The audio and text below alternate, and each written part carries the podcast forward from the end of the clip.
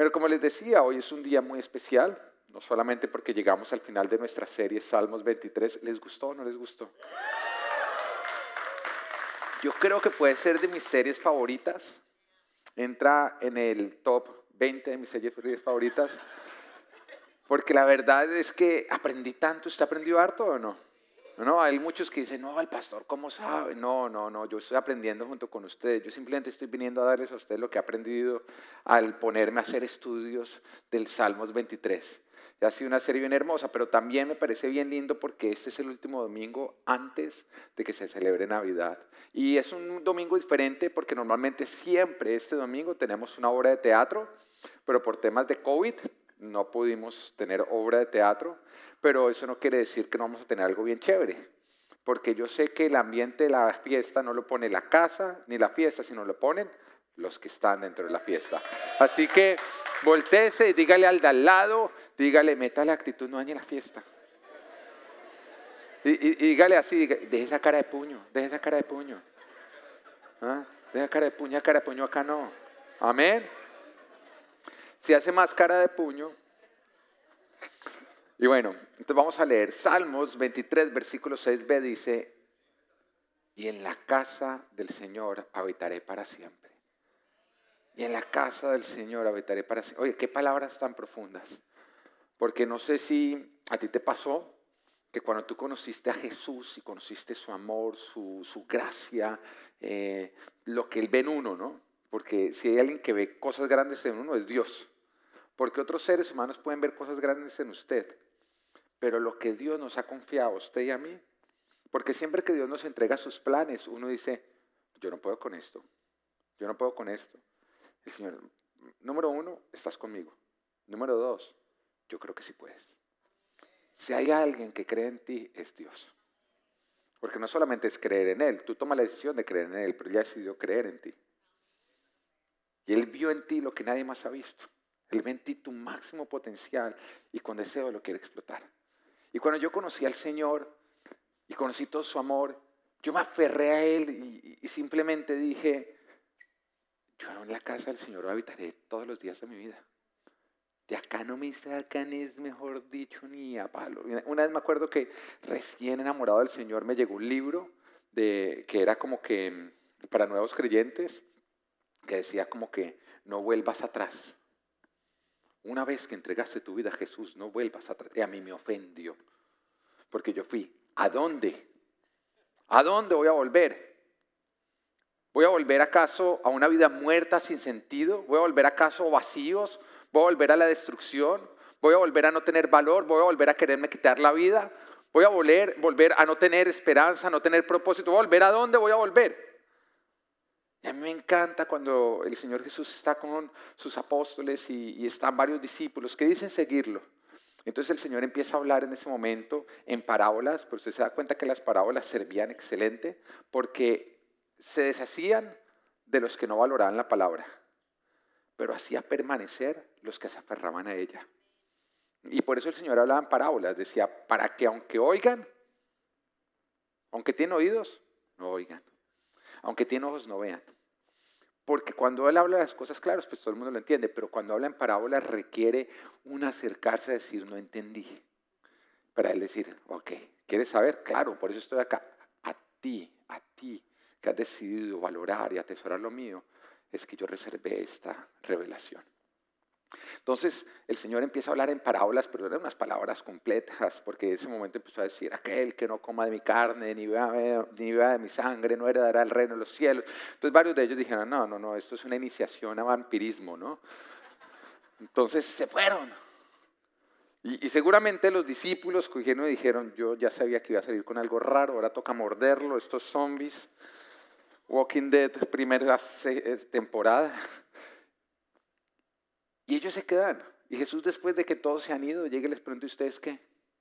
¿Y ustedes qué? ¿No se van a ir? Y ellos dijeron, ¿y a dónde vamos a ir? ¿A dónde? ¿A dónde? Aunque me toque morderlo, me toca quedarme acá, no tengo a dónde. Y entonces el Señor llega y dice, ¿no los escogí yo a ustedes? No me equivoqué. Ustedes valoran mi casa y por nada dejarían de habitar en ella. Y esto es lo que está diciendo este versículo. En la casa del Señor habitaré para siempre, porque yo, yo estoy seguro que no sería mejor en ningún otro lugar. Pero recordemos que es una oveja hablando de su pastor, ¿no? Y acá, a este punto, la oveja nos ha venido contando lo que ha sido su vida gracias a su pastor. En otras palabras, sería como si le pusieran a la oveja, cuéntanos tu testimonio desde que tú eres oveja de ese pastor. Y ya empezó a contar, yo solía ser una oveja que no tenía pastor y era descuidada y tenía parásitos, pero cuando llegué a la casa mi pastor, nada me falta en verdes pastos me hace descansar y empieza ahí a chicanear con todo lo que ha sido su nueva vida en, con ese pastor. Ella ha venido contando lo que ha vivido, lo que ha experimentado bajo el cuidado de su pastor. Todo lo que vivió en valles, en montes, en el invierno, en la primavera, en el verano, en el otoño. Cómo ha sido salvada por su pastor de tormentas, ataques de depredadores, enfermedades, parásitos, plantas venenosas, hábitos destructivos. ¿Quién acá ha sido salvado por Dios de hábitos destructivos? Oiga, gloria a Dios, ¿no? Era como que el diablo no necesitaba destruirnos porque nosotros solos lo estábamos logrando. Y la oveja ha sido salvada de conflictos con otras ovejas. Oiga, los conflictos entre ovejas, ¿cómo nos destruyen, no? Muchas veces es simplemente los, conflictos entre ovejas. Y hay una historia de, de una vez un demonio que cogió y soltó el caballo de un vecino. Y ese caballo del vecino fue y le pisoteó al otro todo lo que era su sembrado. Entonces cuando le pisoteó todo lo que era su sembrado, este hombre fue y le mató el caballo al vecino. Y cuando el vecino vio que le han matado su caballo, fue y mató entonces al otro por haberle matado el caballo. Entonces el hijo de este cogió al ver que le habían matado a su papá, fue y mató al otro hombre. Y de pronto, entonces ahí estaba el diablo observando y llega un ángel y le dice, ¿ves todo lo que hiciste? Y el diablo le respondió, yo solamente solté el caballo. La maldad del hombre se encargó de hacer todo lo demás. Sí, Dios no solamente nos tiene que salvar de los ataques de los depredadores, sino de nuestra propia maldad, porque muchas veces nosotros somos los que nos encargamos de destruir y eso hacemos con los conflictos. La oveja ha podido ver cómo su pastor la ha salvado de haberse perdido y haberse caído. ¿Recuerda lo que significaba la oveja caída? Y la oveja ha podido vivir la abundancia de pastos, de aguas, de amor, de misericordia, de bondad, de compasión, de aceptación y de ternura. Pero también al mismo tiempo podido ver la vida de las ovejas que no tienen pastor o que están bajo el cuidado de un pastor responsable. Y al ver lo que es su vida comparada con la vida de aquellas ovejas que no tienen pastor o tienen un pastor irresponsable, la exclamación de esta oveja es, y en la casa del Señor habitaré para siempre. De acá no me sacan. Como nos pasa a ti y a mí, después de que hemos llegado a los brazos del Señor y podemos disfrutar de lo que es ser sus ovejas, vivimos lo que es la vida de aquellos que están sin reconocer a Cristo. Y uno los ve lo que, es, lo que es la vida de aquellos que no tienen a Cristo en su corazón y uno, uno dice, olvídese, yo no quiero estar bajo el pastoreo del demonio. Yo valoro ser pastoreado por nuestro Dios. No hay mejor lugar, no cambiaría la casa de mi Señor. Pero este versículo también nos permite ver la relación que tiene el pastor con la oveja y el lugar que le ha dado en su casa. Porque esta expresión nos deja ver que la oveja no es una huésped ni una invitada. Porque si a usted le llega un invitado a su casa, ¿no? No que eso ocurra acá en Miami, ¿no? Y usted lo atiende bien, y usted lo hace sentir en casa. Uno siempre dice, no, siéntete en casa, ¿no? Y entonces usted se esfuerza porque él se sienta en casa, lo atiende bien. Y después de pasada la semana, que era el tiempo que le iba a pasar ahí, llegue y le dice él a usted, no, no, no, no qué buena atención, no me faltó nada, abundancia de pastos, de aguas. Willy, en tu casa yo habitaré por siempre.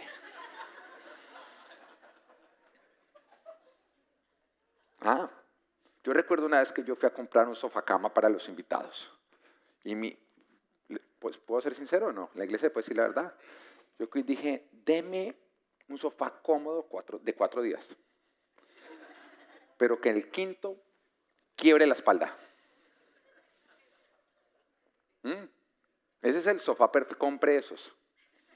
Ese es el, de hecho, debería ser la promoción. El sofá más cómodo durante cuatro días. El quinto, sale un pullón y te saca el invitado. Y, pero, pero esto, nos estamos dando cuenta con esto que la oveja no es una invitada, que la casa del pastor es la casa de la oveja. Qué rico saber que la casa de tu padre es tu casa. Que cuando tú llegas a la casa de papá no eres un invitado, eres un hijo. Esta casa me pertenece a mí. La presencia de papá me pertenece a mí. ¿Por qué? Porque Él me la ha dado.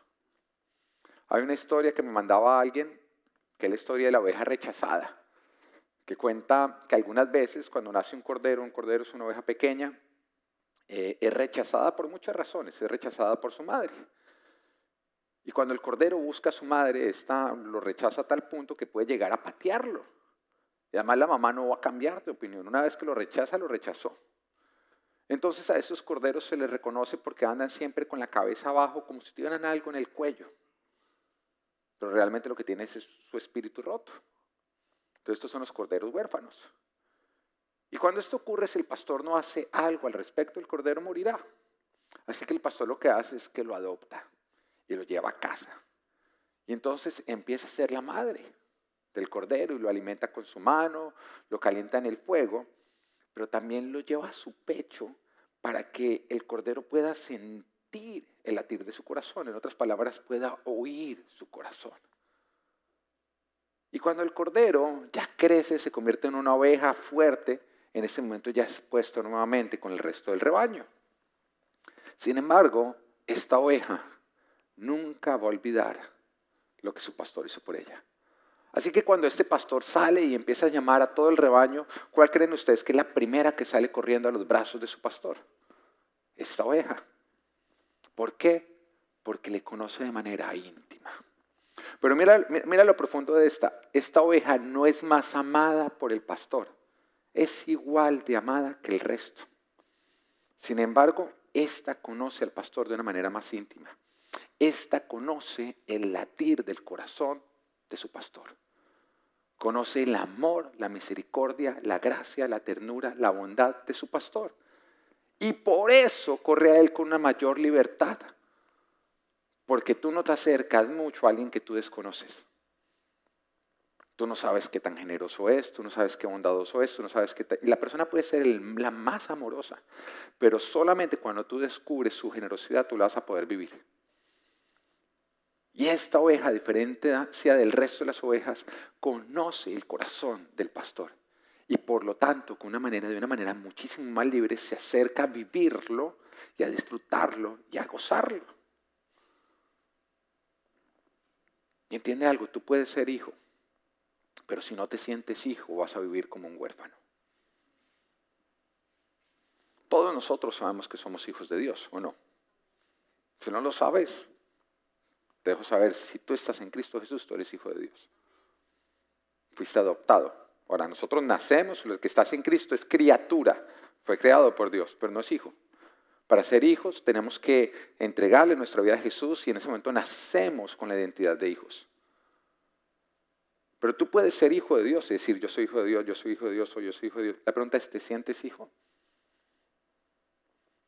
Porque lo que evidencia si tú te sientes hijo es que tanto, con qué tanta libertad tú corres hacia Él a disfrutar de la misericordia, la bondad, la benignidad y todo lo de Él.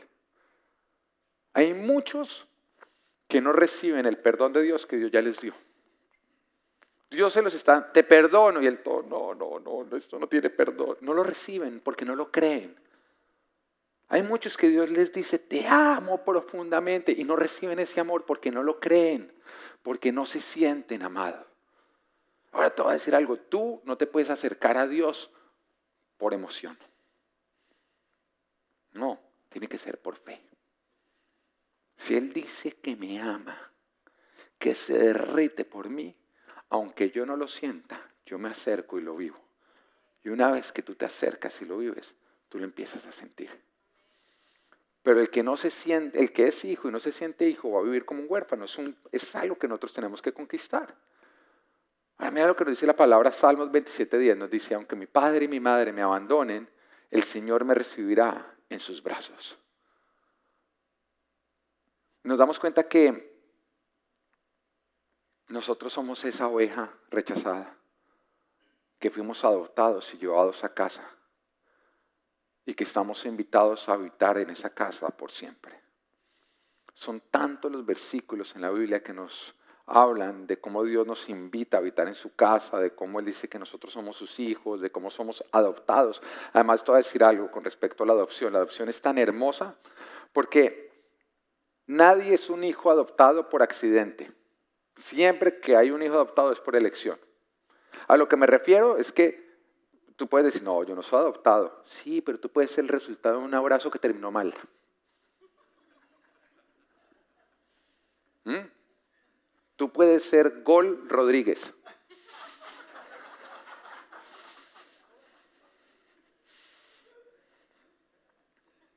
Ahora, no le vayas a decir a la gente Gol Rodríguez, bueno.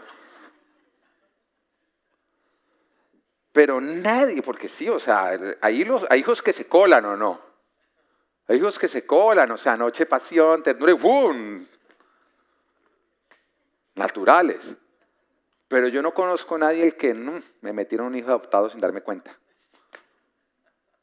No, la adopción es por elección. ¿Estamos o no estamos? Entonces quiere decir que tú no eres un hijo de Dios por accidente, tú eres un hijo de Dios por elección. Porque él vio y dijo, este, este lo quiero adoptar. Y hizo todo el papeleo necesario para que tú fueras adoptado. Porque la palabra de Dios dice que nosotros no lo escogimos a Él, Él nos escogió a nosotros. No fue como que tú dijiste, bueno, a ver quién quiere ser mi papá, quién quiere ser mi papá, quién... ay, tú, tú. No, fue al revés. Él te vio así feito. Que tú dices, pero ¿qué vio? No sé. Dijo este. Este. Ahora las mujeres sí las vio hermosas como son ustedes. Ay, ando de puntos, ¿no? De puntos, de puntos. Para los hombres sí los vio feos como son ustedes. No, mentira.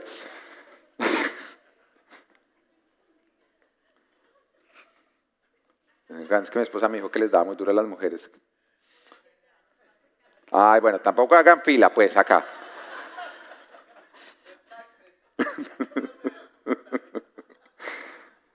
Pero todo el que es un hijo adoptado es un hijo por elección. Tú fuiste elegido por Dios.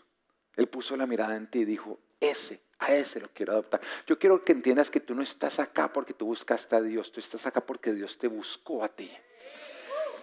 Y qué rico saber que tú lo único que decidiste fue dejarte adoptar, pero Él fue el que decidió adoptarte. Tú que respondiste un amor, pero Él te amó a ti primero. Son tantos los versículos que nos hablan de esto y no solamente de que somos adoptados, que somos herederos, coherederos con Jesucristo. Que lo suyo es nuestro, que nada nos va a faltar porque Él se encarga de nosotros. Sin embargo, el que es hijo y no se siente hijo va a vivir como huérfano. Hay muchos que siguen viviendo como huérfanos a pesar de haber sido adoptados por el Rey de Reyes. Y no es porque Dios no sea tu padre, no es porque Dios no te ame, no es porque tú no tengas acceso a Él, sino porque aunque tú eres hijo, desconoces su amor y por lo tanto tú te alejas de Él. Es imposible amar al que se hace lejos. Uno sabe como padre, ves que yo veo a mis hijos y yo los quiero apretar y besuquear, pero hay veces que ellos no quieren, ¿no? Y uno es como, venga, venga, venga y no vienen, y uno hasta los engaña, tengo algo acá, tengo algo acá, tengo algo acá. Pero si ellos no vienen, no hay manera, no hay manera. Y lo mismo pasa con Dios, Él se puede estar derritiendo por ti, por darte tu amor, pero si tú tienes una distancia de Él, no vas a recibir ese amor. Y muchas veces esa distancia es el resultado de que no te sientes hijo, de que no tomas la decisión de creer que Él te ama. Y hay una historia en la palabra que eh, muestra muy bien este cuadro, que se conoce como la parábola del hijo pródigo, que realmente yo creo que se debe llamar los hijos pródigos, porque son dos hijos. Y nos habla de un padre que tenía un hijo mayor y un hijo menor. Ahora, el menor parecía ser más descarado, porque el menor viene y le dice al papá, papá, mire, yo ya cumplí mi mayoría de edad, yo quiero que me dé mi herencia, lo que me corresponde. O sea, decirle es un padre era prácticamente, a partir de ese momento tú estás muerto para mí. Ahora, tú y yo sabemos qué pasa si nuestro hijo cumple 18 años y viene a pedirnos la herencia. Uno dice, bueno, ¿y por dónde te la doy? ¿O no? Pero estamos hablando del buen padre, que es más sabio que tú y que yo, le entregó la herencia a este chino y el chino fue y la derrochó en prostitutas, en alcohol, en fiesta, en rumba y la acabó completamente. La mitad de la fortuna del padre la acabó. Ya cuando no tenía absolutamente nada, le tocó empezar a trabajar alimentando cerdos. Y alimentando los cerdos era tal su hambre que en ese momento decía, ¿cuánto quisiera llenarme mi estómago de la comida de estos cerdos. Ahora, uno tiene que tener mucha hambre para en ese momento ver uno delicioso la comida de los cerdos o no. Porque tú y yo hemos visto a los cerdos ser alimentados. ¿Alguno de ustedes alguna finca o no? Y en ese momento él recapacita y dice, un momentico, pues en la casa de mi papá hay abundante comida. ¿Qué pasa si más bien yo voy? Yo sé que yo no merezco ser hijo, yo lo reconozco, no merezco ser hijo, derroché mi herencia derroché mi posición como hijo. Pero yo puedo ir le puedo decir, papá, déjeme trabajar para usted, déjeme ser un jornalero. Yo trabajo y por lo menos puedo comer lo que comen los jornaleros. Así que este hijo recapacita y dice, bueno, voy a mi papá. Él no conocía la bondad de su papá. Si tú conoces esta historia, en este momento tú sabes, el hijo desconocía la bondad, la gracia, la misericordia y todo lo del papá, ¿o no? porque dudaba si el papá lo iba a contratar como jornalero después de lo que le había hecho. Y en ese punto tú tienes que entender que no importa que tanto tú creas conocer a Dios, tú y yo desconocemos la misericordia, la gracia, la bondad y el amor del Padre. Nos quedamos cortos. Y entonces este hijo en ese punto dice, bueno, voy a ir. Y empieza a caminar. Y nos dice que cuando todavía estaba lejos, el padre se levantó y salió corriendo hacia él cuando todavía estaba lejos de donde él necesitaba estar. Tú te das cuenta que él tuvo arrepentimiento y el Padre lo cubrió la distancia con gracia. Él todavía no estaba donde debía estar. El Padre recorrió esa distancia. Y lo tomó en sus brazos y en ese momento él dijo, ya papá, papá, pere, pere, yo sé que yo no merezco ser su hijo, déjeme ser el jornalero, déjame alimentar. Y, el papá en ese momento lo mira y le dice, perdón, perdón. Y coge y llama a los que sí son jornaleros y les dice, más en el favor me traen la mejor ropa y se la ponen. ¿Tú sabes cuál es la mejor ropa? La del Padre. Le dan mi ropa y me lo visten. Pónganle un anillo en el dedo. Él recupera la autoridad que tiene en esta casa. Póngamele calzado, recobra la dignidad que tiene en la casa. Y como si fuera poco, el, el becerro más gordito, el que parece a José, ese me hace el favor me lo mete en la air fryer, completo. ¿Ah? Fue la primera caja china que ocurrió en la historia. Y los argentinos creen que ellos inventaron el asado. Y en ese momento una gran celebración. Yo creo que ese día este hijo conoció el corazón de su papá que todos los años que vivió con él, si fueron 18, si fueron 21, porque realmente los judíos cumplen mayoría de edad a los 22 años. Entonces, si fue todo ese tiempo, él creyó conocer a su padre, pero lo desconoció. Como también nos puede pasar a nosotros, que llevamos toda la vida de cristianos y todavía no entendemos la dimensión del amor de Dios por nosotros. Pero él tuvo que ir a derrochar todo eso para conocer el corazón de su papá. A veces lo que tú crees que más te aleja y te hace merecedor de Dios, es lo que tú tienes que vivir para entender el corazón de Él. Lo que tú crees que más te descalifica para ser hijo, puede ser lo que más Dios use para que tú entiendas la clase de hijo que tú eres. Un hijo amado, aceptado, elegido y muchas veces creemos que son nuestros aciertos los que nos acercan a Dios cuando realmente son nuestros errores. No es ser justos lo que nos hace más hijos, es ser pecadores. Porque Él no vino por justos, Él vino por pecadores. Y vio todo eso y conoció el corazón de su padre. Pero ¿qué pasó con el otro hijo, con el mayor? Porque este ya había llegado, había conocido el corazón del Padre y yo creo que en ese momento él dijo, en esta casa voy a habitar el resto de mis días. Papá, de acá no me vuelve a sacar nadie. ¿O no? No se aferró. Yo creo que si al otro día le regalaran el libro que me regalaron a mí, de no vuelvas a irte de casa, ese hombre cogía palo con ese libro al que le estaba diciendo. Era ofensivo porque él ya había conocido lo que era el verdadero amor. Y había conocido también lo que había afuera. Y él decía, qué pena, yo no me vuelvo a salir de acá. Pero el hijo mayor, Lucas 15, 25. Mientras tanto, o sea, mientras estaban en fiesta, mientras estaba el, becerro dentro del air fryer. El hijo mayor estaba en el campo. Al volver, cuando se acercó a la casa, oyó la música del baile. Entonces llamó a uno de los siervos y le preguntó qué pasaba. Ha llegado tu hermano, le respondió, y tu papá ha matado el ternero más gordo porque ha recobrado a su hijo sano y salvo. los siervos lo entendían. Los siervos conocían más el corazón del Padre. Qué absurdo, ¿no?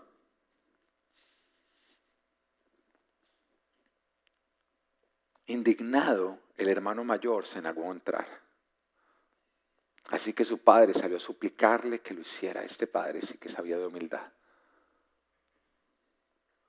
Pero él le contestó, fíjate cuántos años te he servido sin desobedecer jamás tus órdenes y ni un cabrito me has dado para celebrar una fiesta con mis amigos.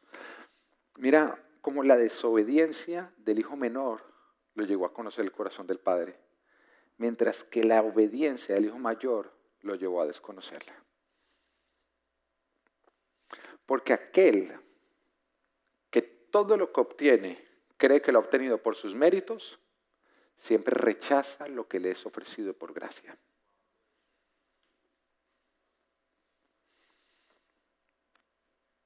Y si Él ha logrado vernos perfectos o vernos muy dignos de mucho mérito, de creer que todo lo que tenemos es porque yo me lo he ganado, el día que tú necesitas gracia, tú la rechazas. Y cuando lo rechazas, rechazas al que te la está ofreciendo. Fíjate cuántos años te he servido sin desobedecer jamás tus órdenes y ni un cabrito me has dado para celebrar una fiesta con mis amigos. Pero ahora llega ese hijo tuyo que ha despilfarrado tu fortuna con prostitutas y tú mandas matar en su honor el terreno, el ternero más gordo. Hijo mío, le dijo el padre, tú siempre estás conmigo y todo lo que tengo es tuyo. O sea, eso quiere decir, hijo mío, si tú querías el ternero más gordo para comértelo con tus amigos,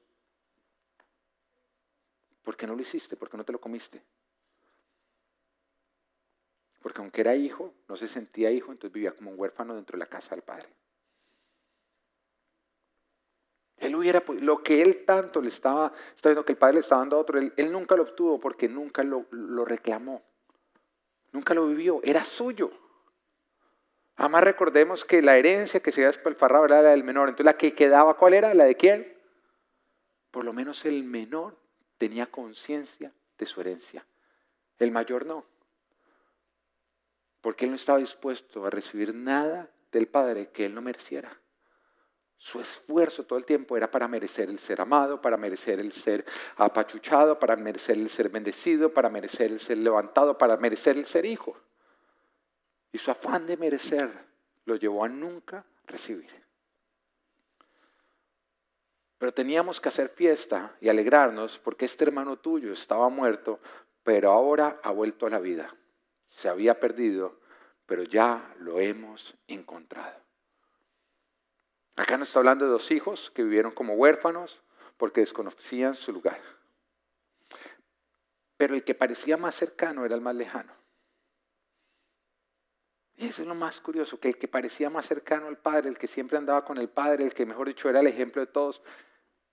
¿Por qué? Porque desconocía el sonar del palpitar del corazón del Padre. Y ahora el que parecía más lejano era el más cercano porque había escuchado el sonar del corazón del Padre. Y el sonar del corazón del Padre solamente se logra escuchar cuando tú recibes la gracia que el Padre te está ofreciendo. Ahora quiero hablar de cuatro puntos que te permiten a ti escuchar el corazón del Padre. Voy a seguir el ejemplo de Andrés, apenas voy a empezar mi prédica. Si tenías afán, estás en el lugar equivocado. No, mentiras, no se preocupen que me voy a demorar harto. Número uno, saber que no merecemos su amor. Tú no mereces el amor de Dios. Entiéndelo. Ni lo merecías antes, ni lo mereces ahora. Tú no mereces el amor de Dios. No mereces el amor de Dios. Porque el amor de Dios no tiene que ser merecido. Simplemente es dado por gracia, de manera incondicional. No es algo que tú te tienes que ganar, es algo que Él ya te dio. No es algo que tú te tienes que levantar todos los días para obtener el amor hoy. Hoy me voy a esforzar en, en merecer ese amor. No, ya lo tienes. Abrázalo. Vívelo. Es algo que cuando tú te portas mal, cuando pecas, y con eso te estoy diciendo el peor de los pecados, tú no pierdes. Es algo que es tuyo y que no te va a ser quitado. Tú no eres amado porque lo mereces, tú eres amado a pesar de que no lo mereces. Y no existe nada que tú puedas hacer para ganar el amor de Dios, ni nada que tú puedas hacer para perderlo. Así que todos los días de tu vida levántate a vivirlo con libertad. No a ganarlo, sino a disfrutarlo. Hay muchos que ven el amor de Dios como la paga. ¿Mm? Entonces tú llegas a trabajar y trabajas fuerte para al final del día recibir tu paga. ¿Mm? Y en el momento que tú ya la recibes, ahí sí puedes salir a gastártela. Entonces hay varios que cogen y desde el principio, desde que se levantan, empiezan a trabajar en merecer el amor de Dios para el final del día, ya recibirlo y entonces ya no sabes cómo gastarlo. Porque ya es tiempo de dormir, al otro día te tocó volverte a ganar nuevamente ese amor. Y el Señor dice, no tienes que ganártelo, desde que te levantes empieza a gastarlo. Sería diferente si tú fueras a llegar al trabajo y desde antes que hubieras trabajado, acá está tu salario. Ya está ganado. Porque tú nada más tendrías que salir a qué? A gastarlo. Y Dios te dice, no tienes que ganarte mi amor, ya es tuyo, sal a vivirlo. ¿Quieres el becerro más gordo? Mándelo a matar. Empieza a vivir todos los beneficios de ser hijo. El hijo pródigo, a diferencia del hijo mayor, Entendía que ser amado, ser adaptado no era el resultado de sus méritos, sino a pesar de sus pecados y sus errores. Y esta es la diferencia entre los fariseos y los pecadores en tiempos de Jesús. Los fariseos eran una secta que ellos se creían los santísimos y que vivían la ley como una manera de ser merecedores del amor de Dios. Entonces ellos se esforzaban, mejor dicho, en practicar la ley, en ser los más correctos, pero como todos somos pecadores, en lo único en que ellos se volvían buenos era en ocultar sus pecados. Porque, seamos así sencillo, tú puedes ser pecador o hipócrita. Una de las dos. O tú eres pecador o eres hipócrita. ¿Cuál eres? Entonces ellos lo que crecieron fue en ser habilidosos en ser hipócritas, en tirar la piedra y esconder la mano, en tapar bien sus pecados. En cambio, los pecadores eran, no, se esforzaban por eso.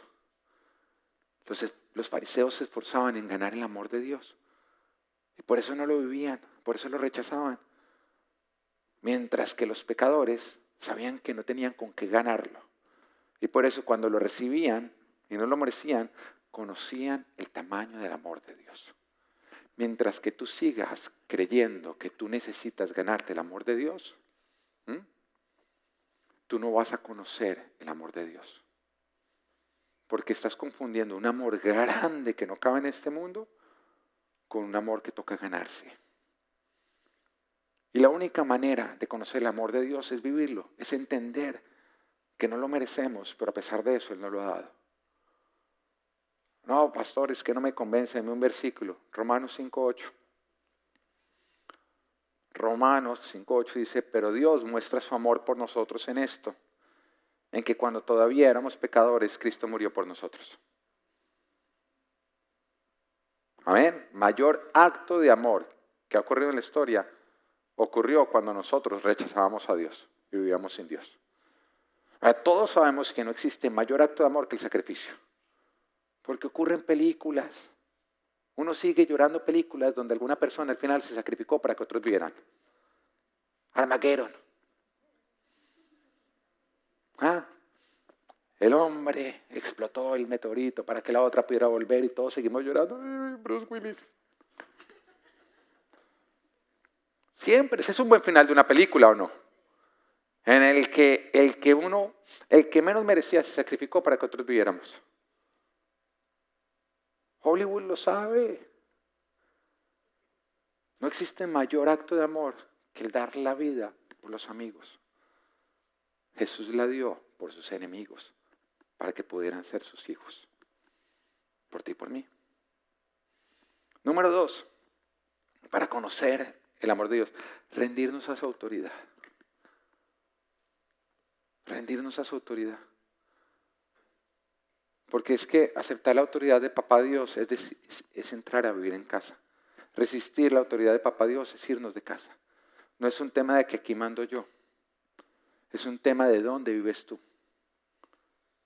Porque tú vives bajo el techo de, aquello, de aquella autoridad que tú no resistes, sino a la que te sujetas.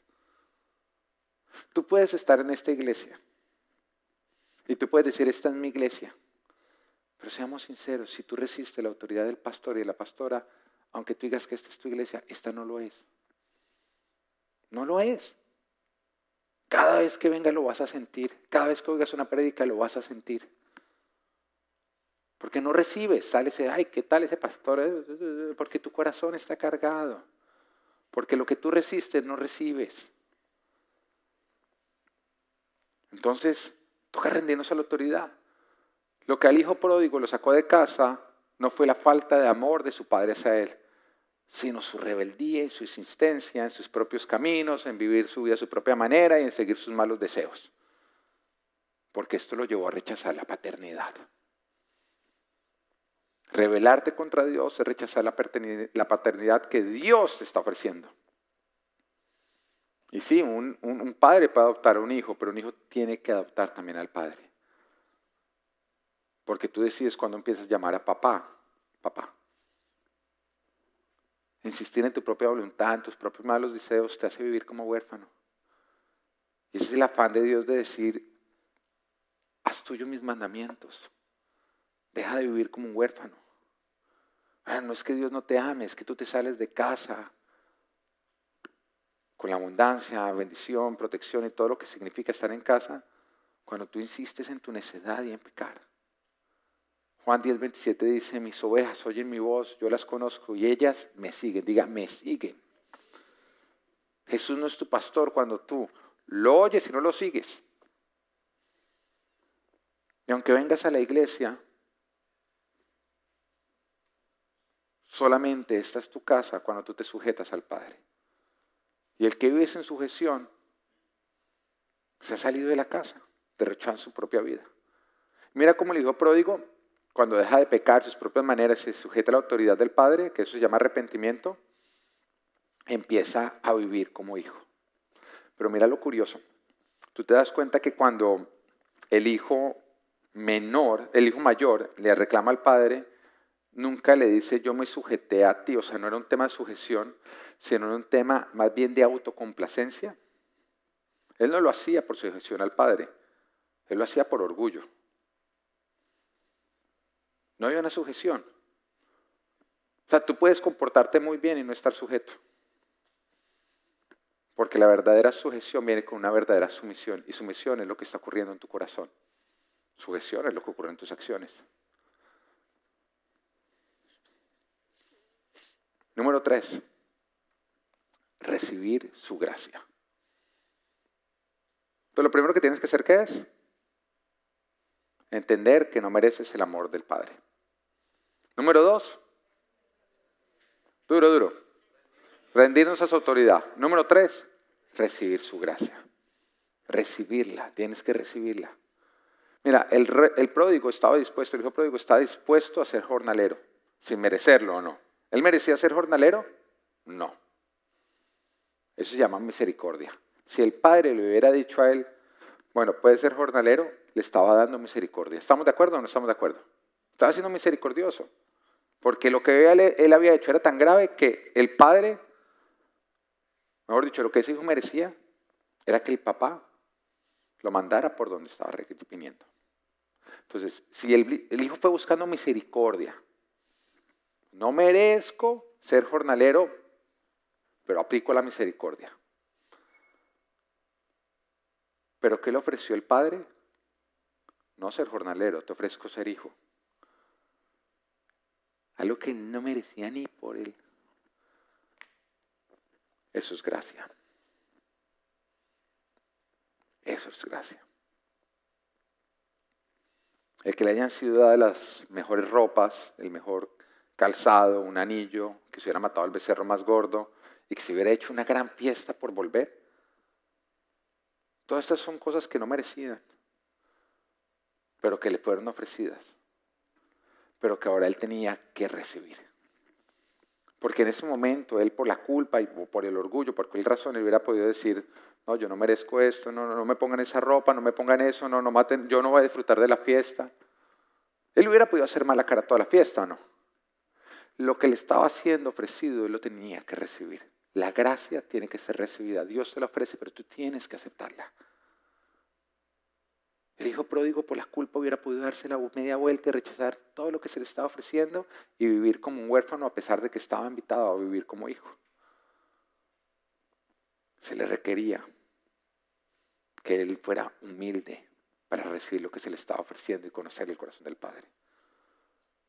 Vuelvo claro, misericordia es no recibir lo que merecemos, pero la gracia va más allá. La gracia es que en lugar de recibir lo que nosotros merecemos, que en este caso el hijo pródigo merecía una patada en la nalga, era recibir un regalo no merecido, ser hijo, una nueva herencia, a pesar de que había derrochado la anterior.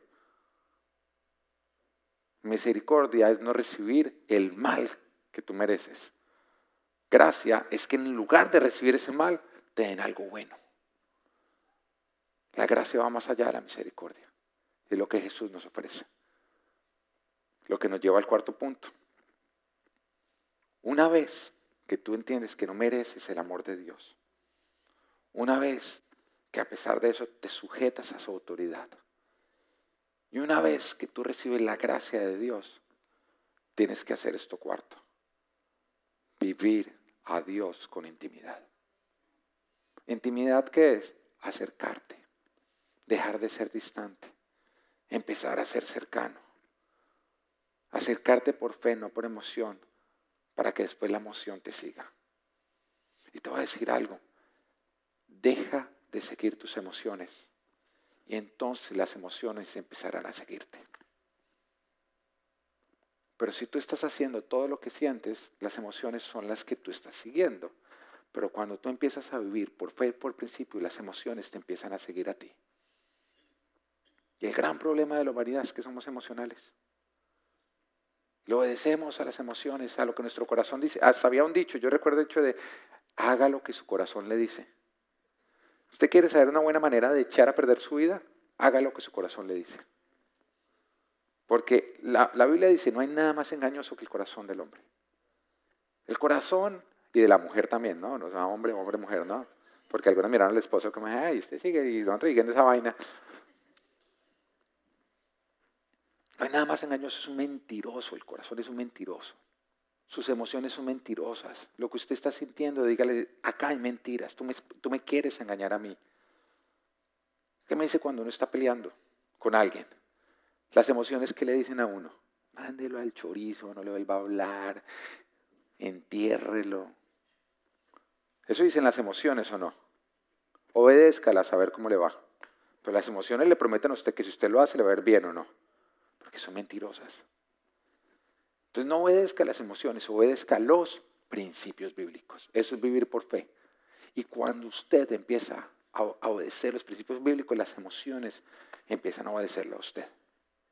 Eso es como ir al gimnasio. Una persona que no tiene la disciplina va a tener que enfrentar lo mismo que todo el mundo enfrenta, que es que cuando quiere ir al gimnasio en ese momento el cuerpo le va a hacer huelga. No, es que usted me trata mal, yo voy a renunciar, es que me voy a enfermar, me duele acá, me duele allá, no vaya, no vaya. Y va a empezar a negociarle a usted más bien una empanada. Va a tratar de convencerlo. Va a tratar de convencerlo, pero si usted sigue y le obedece esa emoción, pues nunca desarrolló la disciplina. Entonces, toda persona que le gusta, que hace ejercicio y tiene la disciplina, tiene ciertas palabras que él se repite a sí mismo. Todo el mundo lo tiene. Mi hermana es atleta, es la corredora más rápida que hay en Miami. Es la colombiana más rápida que hay. O sea, es una mujer que gana carrera donde la meten, la gana. Que acá antes no sé, ella me lo dio a mí porque yo era el que la correteaba chiquita.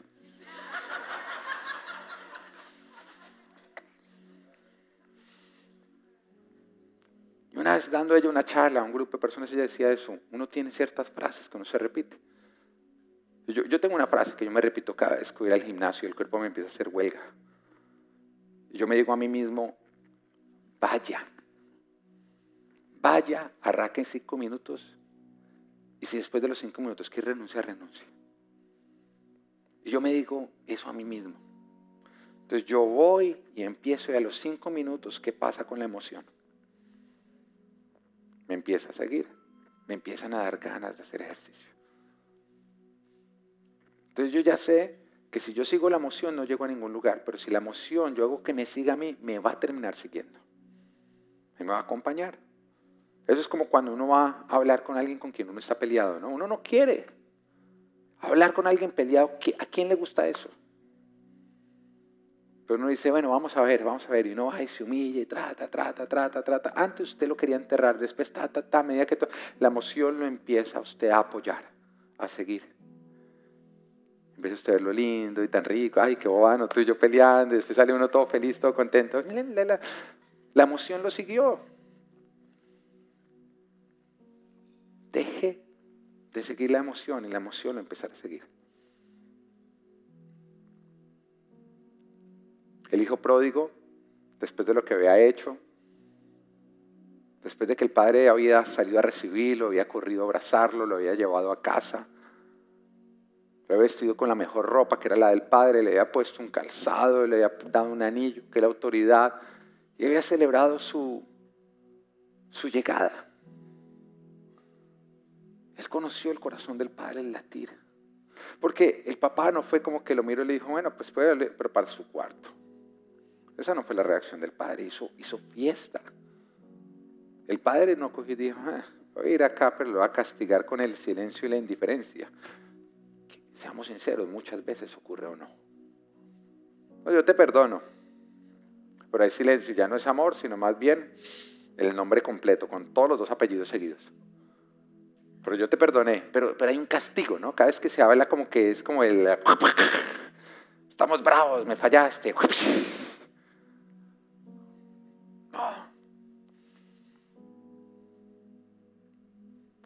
Padre no dijo, lo voy a en casa, pero cada vez que me lo atraviese por un corredor lo va a mirar mal.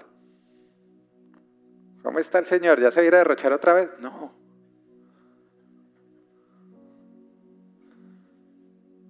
El padre no le recordó cada día sus errores y sus pecados del pasado. No. El padre lo recibió con alegría, hizo fiesta, le dio una sonrisa, le dio su amor. Y cada vez que lo veía, le regalaba la sonrisa que no merecía. Le ofrecía los brazos que una vez había despreciado. Y le ponía su cabeza en el pecho donde le decía, escucha y conoce el papitar de mi corazón. Porque te fuiste porque no me conocías. Ahora quédate porque me conoces de una manera íntima. Este era un hijo que se sentía hijo y por eso vivía como hijo. Jesús nos cuenta una historia de una oportunidad que fue a la casa de uno de los fariseos. Ya les conté quiénes son los fariseos. Ese fariseo seguramente dijo, si este es el Mesías, pues yo merezco que venga a comer a mi casa. O sea, Jesús estaba yendo allá porque este se lo había ganado.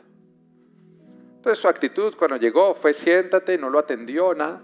Cuando de pronto llegó una mujer con fama de pecadora en la región, todo el mundo decía, esa es una pecadora. Esa mujer cayó a los pies de Jesús y empezó a llorar y con sus lágrimas le empezó a lavar los pies. Cada vez que tú llevabas a alguien a tu casa, a quien tú querías honrar, tú lo primero que hacías era en la entrada lavarle los pies. Porque era la parte más sucia. Recordemos que no habían calles pavimentadas. El único carro que habían inventado era el Dodge, patas. Era camellos, mejor dicho, la parte más cochina que había una persona era los pies. ¿Mm? Entonces lo primero que se hacía era sentarse, leer los pies, pero este fariseo no lo hizo. Este fariseo entró, seguramente, tan grosero no alarme mis propios pies, dijo el fariseo hacia Jesús, yo lo merezco, porque siempre me he portado bien. Pero esta mujer entró y directamente se fue a Jesús y empezó a lavarle los pies con sus propias lágrimas. Y empezó a secárselos con su cabello. Ahora, no sé si en este punto de tu matrimonio tú ya has entendido que el pelo es importante para una mujer. Es muy importante. Por eso cada vez que te dicen, y que no vas a decir nada, siempre diga qué te hiciste en el pelo. Así no se haya hecho nada. Siempre apúntele al pelo. Este pelo, pelo. ¿Viste el problema? Respuesta siempre va a ser pelo. ¿Cómo estoy? El pelo, el pelo, el pelo. Todo. Y esa mujer cogió lo más preciado, su pelo, y empezó a secarle a Jesús los pies. Y en ese momento sacó un, perfume muy costoso, que para esta mujer significaba, pero también que había sido comprado con su deshonra. Y en ese momento empezó a ungir los pies de Jesús con el perfume. Y cuando el fariseo vio eso, en ese momento cogió y dijo, un momentico, si este fuera profeta, sabría qué clase de mujer es la que está a sus pies. Sabría que es una pecadora. Parecida a la actitud del hijo mayor cuando se dio cuenta de la misericordia del padre con el hijo que estaba volviendo. Entonces Jesús le habla en Lucas 7:41 y le dice,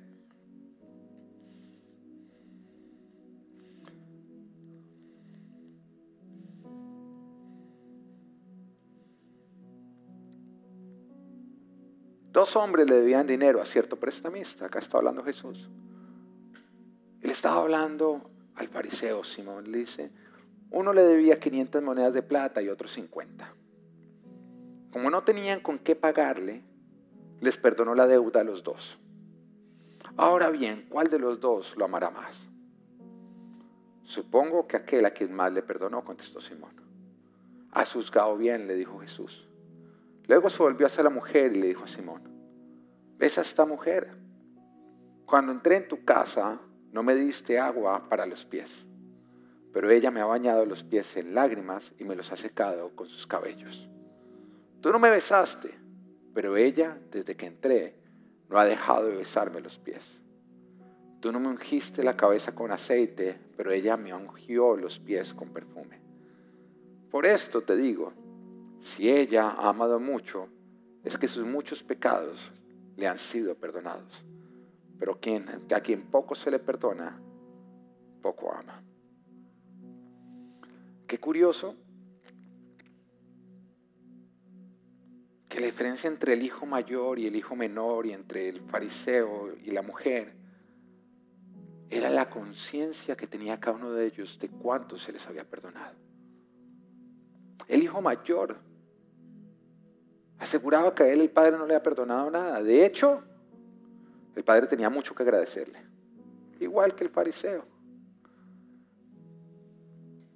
Mientras que los pecadores sabían que no merecían un amor que se les estaba dando. Por eso cuando lo recibieron, dejaron de buscar ganárselo y empezaron a vivirlo. Es curioso como el hijo mayor vivía como un huérfano, porque como creía que el amor tocaba ganarlo, se esforzaba para ganarlo. Y aunque parecía rendido una autoridad, vivía era un legalismo. Que el problema con el legalismo es que no es acerca de agradar a Dios, sino es acerca de yo sentirme bien, o sea, es acerca de ti.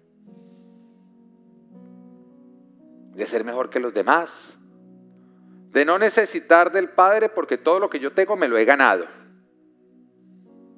Entonces yo no tengo nada que dar gracias, yo todo me lo he ganado.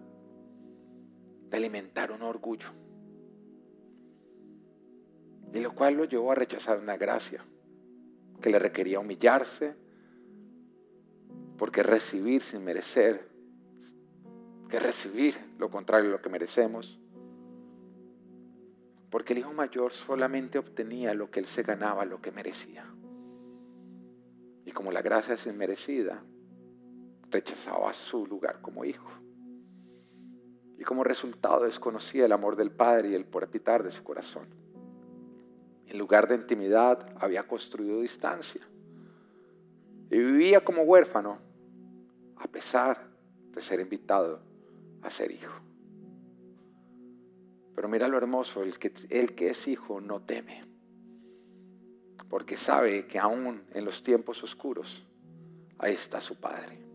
Y él conoce a su Padre. Y por eso él sabe que independiente de lo que pase, nada le va a faltar. Sea en los valles o sea en los montes, sea en invierno, sea verano, él puede decir con gran felicidad y seguridad, el Señor es mi pastor, nada me falta. En verdes pastos me hace descansar.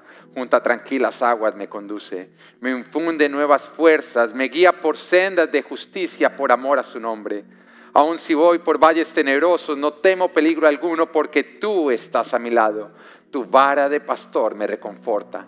Dispones ante mí un banquete en presencia de mis enemigos. Has ungido con perfume mi cabeza. Has llenado mi copa a rebosar. La bondad y el amor me seguirán todos los días de mi vida y en la casa del Señor habitaré para siempre. Esto fue Salmos 23 y que Dios te bendiga. Amén.